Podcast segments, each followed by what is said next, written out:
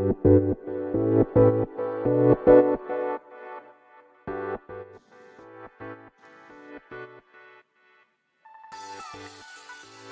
い、始まりました。本を読んでは独り言ラジオ。私、変な髪型をしたポンコツ薬剤師こと町田和俊でございます。というわけでですね、今日も読んだんだか読んでいないんだか、積んだんだか積んでいないんだかといったですね、本を紹介しながらゆるりと語っていきたいと思います。はい。ということでですね、えー、今回紹介する本は、産業で打つという本でございます。こちらはですね、CCC メディアハウスですね、えー、から、えー、2020年12月15日に初版発行となっております。えー、こちら、近藤康太郎さんですね、の本でございます。はい。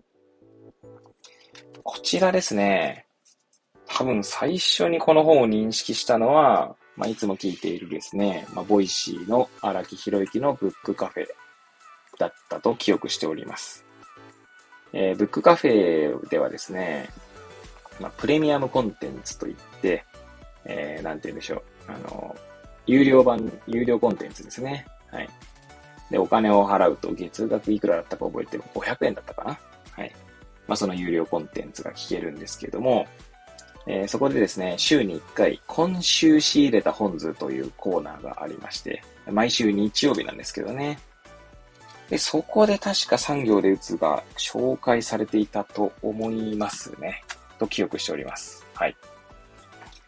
そしてそんな本ですけれども、まあ、こちらですね。まあ今回私はですね、図書館で借りて参りました。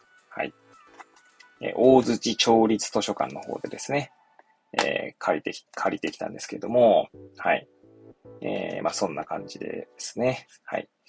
で、まあ、この本ね、まあ、どんな本かということでですね、まだちゃんとは読んでいないんですけれども、えー、目次やらですね、帯の文言を、ま、紹介しながら、えー、紹介していきたいと思いますね。はい。まず、帯ですね。はい。えー、ちなみに、大槌町立図書館でははですね、帯をですね、こう切り取って、なんて言うんでしょう。帯を帯のままにしていないっていうんですかね。切り取って、この、えー、なんて言うんでしょうね。本を開けたところに貼り付けているんですけれどもね。はい。釜石市立図書館はそれしてなかったと思うんですよね。なんで、まあ図書館によってね、やり方が違うんだと思い、思うんですが、はい。はい、えー、まず帯の文言を読んでいきたいと思います。朝日新聞名物名文記者の技巧25発。文章技術イコールすぐ聞く。聞くって効果の効、の字ですね。はい。企画イコール勝手に育つ。時間、自己管理イコール習慣化の魔法。え読書術イコール贅沢な修行。思考法イコール言葉で深まる。書くとは考えること。書きたくなる。私になるために。世界は変わらない。常に醜い。人生は無価値だ。人間は愚劣だ。では、なぜお前は生きているのか？文章など書いているのか？世界は良くも悪くもなりはしない。それでいい。ただ、世界の人間の真実を見つめることはできる。かっこ本文より。生まれたからには生きてみる。これ今もうくじじゃなくて帯の文言を読んでですね、前回紹介したあの、なぜ子供たちは生きづらいのかでですね、私があのメモ、メモ書きに書いていたこととにちょっとリンクしましたね。生まれたからには生きてみる。はい。まあ、生き物というのはね、生きていればいいんじゃないかみたいなことですけどね。まあ、それすらも生きづらいってことなのか、まあ、生きづらいことによって、まあ、脅かされているのかもしれないんですが、まあ、ちょっとそれはさておきですね。はい。えー、また、このカバーですね。カバーを、の内側っつうんですかね。そこに、えー、書かれた文言を読み上げたいと思います。私にしか書けないものはある。文章は見えなかったものを見えるようにすること。文章は見えていたものを見えなくすること。はい。ということでですね、今度は目次の文言を紹介していきたいと思いますが、まあ、そもそもですね、この副題をね、えー、ちょっと紹介し忘れておりましたけれども、産業で打つにはですね、副題がありまして、よく生きるための文章術ですね。よくっていうのは善行の善の字でよくですね。はい。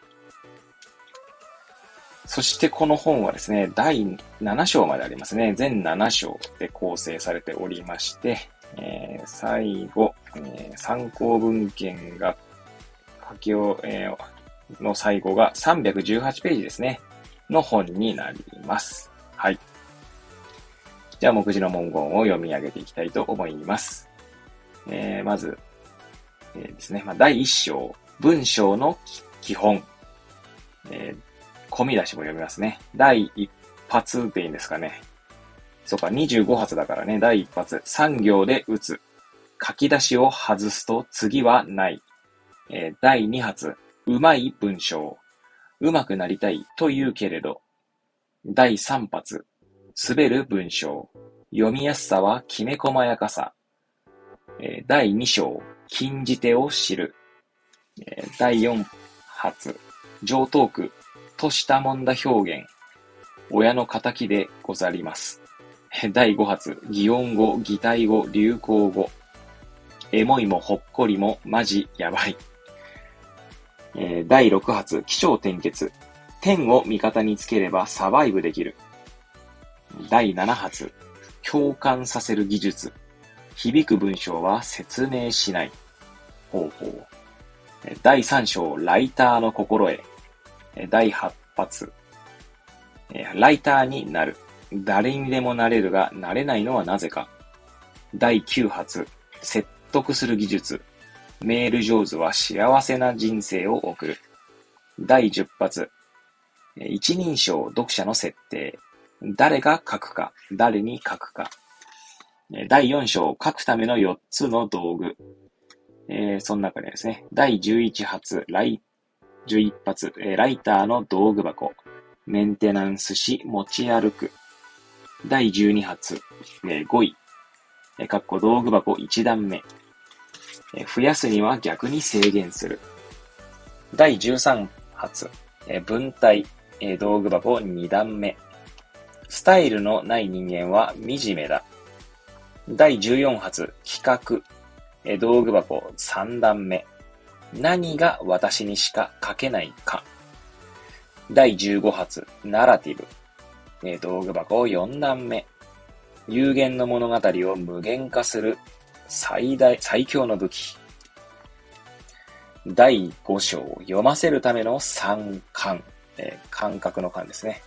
えー、その中には、えー、3つですね。第16発、スピード感、三冠その1、主語と語尾で走り出す。え第17発、リズム感、えー、三冠その2、静かな文章でも和芸から盗める。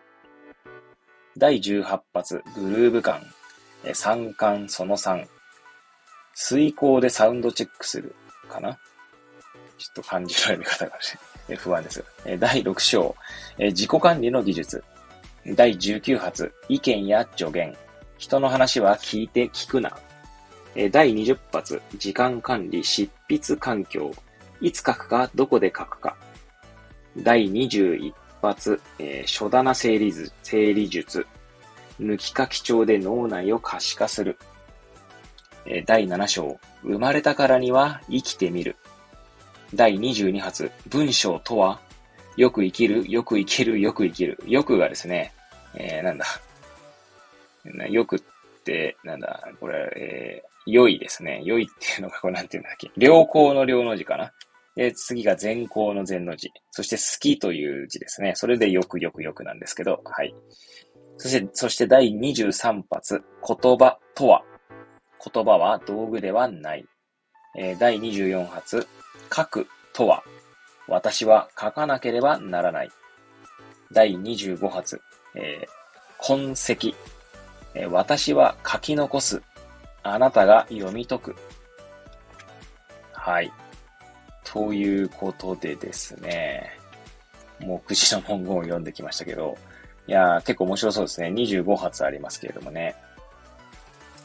いやー、最近ですね、全然書いてないっすね。いや、もっと書きたいっていう気持ちがありながらなかなか書いてないっていうのが現状ですし、まあ、その書きたいは本当に本当なのかという問いを挟むと、え、何も言えなくなるんですけど、以前ですね、え、私が、そうですね、えー、なんだろう、この俗に言うインフルエンサーの人たちの影響を受けまくっていた時期ですね。まあそんなに長い時期じゃないんですけど、まあその時期にはですね、えそれこそキングコングの西野さんのオンラインサロンにも入っていたりとかして、で、まあ、それもね、最初は Voicyですかね。で、西野さんの Voicy を毎日聞いていて、まあ、一応今聞いてないんですけど、まあ、あの、西野さんがですね、そのオンラインサロン向けに1日何千文字だったか忘れましたけど、まあ、毎日ですね、まあ、記事を書いているんですね。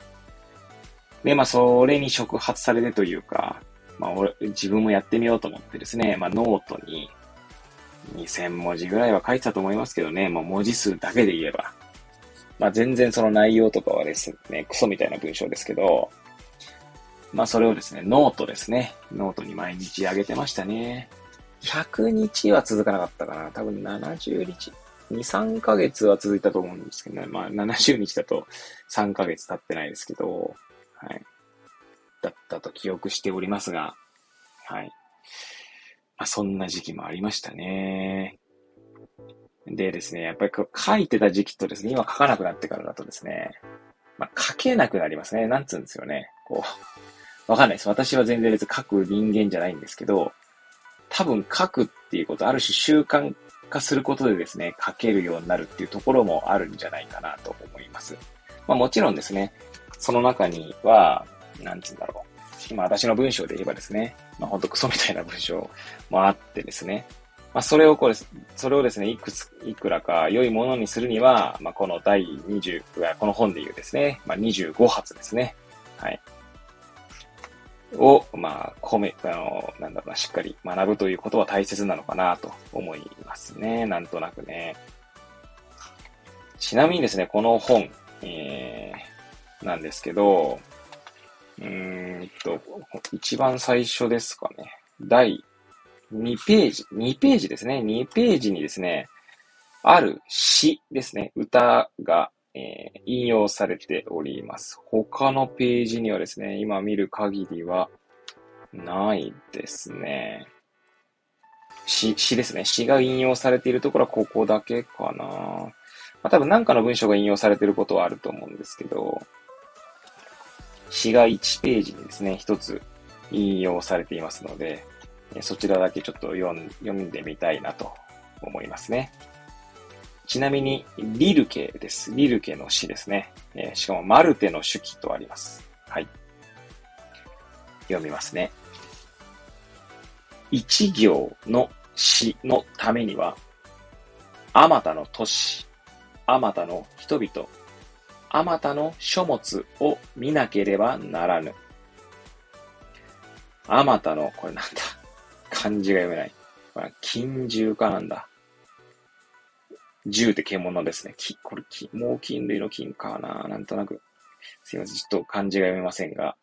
を、まあ、を、それを知らねばならぬ。空飛ぶ鳥の翼を感じなければならぬし、朝開く小さな草花のうなだれた 恥じらいかなこれなんだっけな多分、周知の週だと思うな恥じらいを極めねばならぬ。すいません、二つほどですね、漢字読めない感じだったんですけど。はい。まあ、つ、つまり、なんでしょうね。なんとなくですけど、やっぱ文章を一つ書くにしてもですね、その背景というか、その裏というか、その書いている人のなんだ、あの、裏側にはですね、まあ、様々な経験とか、まあ、感情とか、そういったものがあるっていうことなのかなと、まあ、読みましたけれども、まあ、なんだ、誤読しましたけれども、まあ、それこそですね、まあ、第15発ですね、第4章を書くための4つの道具にはですね、ナラティブという言葉も書いてあるので、まあ、その人にしかですね、語れないことっていうのがですね、必ずあるわけですね。っていうことを、まあ、この、引用したリルケの詩で、語っているのかななんて思いましたがね。はい。まあそんな感じですね。いやー、ちょっとね、最近書いてはないのにですね。まあ書いてないってまあ、本当のことを言えば嘘にはなってですね。まあ、日々ですね、えー、私はまだ薬剤師を一応ポンコツながらしておりまして、えー、まあ、イメージとしてはですね、医者のカルテのようなものをですね。まあ、薬剤師もですね、あの、書いているんですけど、まあ、患者さんとのその、まあ、記録ですね。はい。まあ、薬歴という、えー、だけあって、一応基本的には薬のことなんでしょうけど、まあ、薬以外のことも書いたりはしますね。はい。なんですが、まあ、それをですね、毎日、ま、パソコンで打っているので、まあ、正確に言うと何かしらの文章は書いているんですけど、まあ、そ仕事とは関係ない文章は書いていないっていうことが、まあ、正確な表現なのかなと思いますね。まあ、ちょうどですね、まあ、今日聞いた Voicyのあの、裏山口周といって、まあ、山口周さんというね、有名な方いらっしゃいますけれども、はい。えー、その方がですね、確か30代の頃に、えー、ブログを書いていたという話をですね、まあ、しておりましたね。今日聞いた Voicy でね。はい。まあ、それもですね、まあ、何のために書くのかというとですね、まあ、その将来、その山口周さんが、まあ、まあ、私の理解はですよ、ちょっとごめんなさい、ちょっとえー、正しい文言ではないかもしれないんですけど、まあ、あの、どう生きていきたいかっていうことを考えた末にですね、まあ、ブログを書いていたと。えー、考えて調べて、確か書くみたいなことを言った気がしますけどね。はい。まあ、表現の一つだってことなんでしょうね。はい。まあそういう意味だとですね、書くという行為は、やはりその考えたりとか、調べるってこともそうですし、様々な要素を含んでいるんだと思いますね。はい。なのでちょっとまたね、書くっていうこともね、また、趣味でいいのでですね、やりたいなとは思っておりますが、なかなかできていないという、まあ、自分の思いの内を語らせていただきました。はい。ということでですね、えー、今回は産業で打つという本を紹介させていただきました。えー、それではまた次回、えー、お会いいたしましょう。えー、ごきげんよう。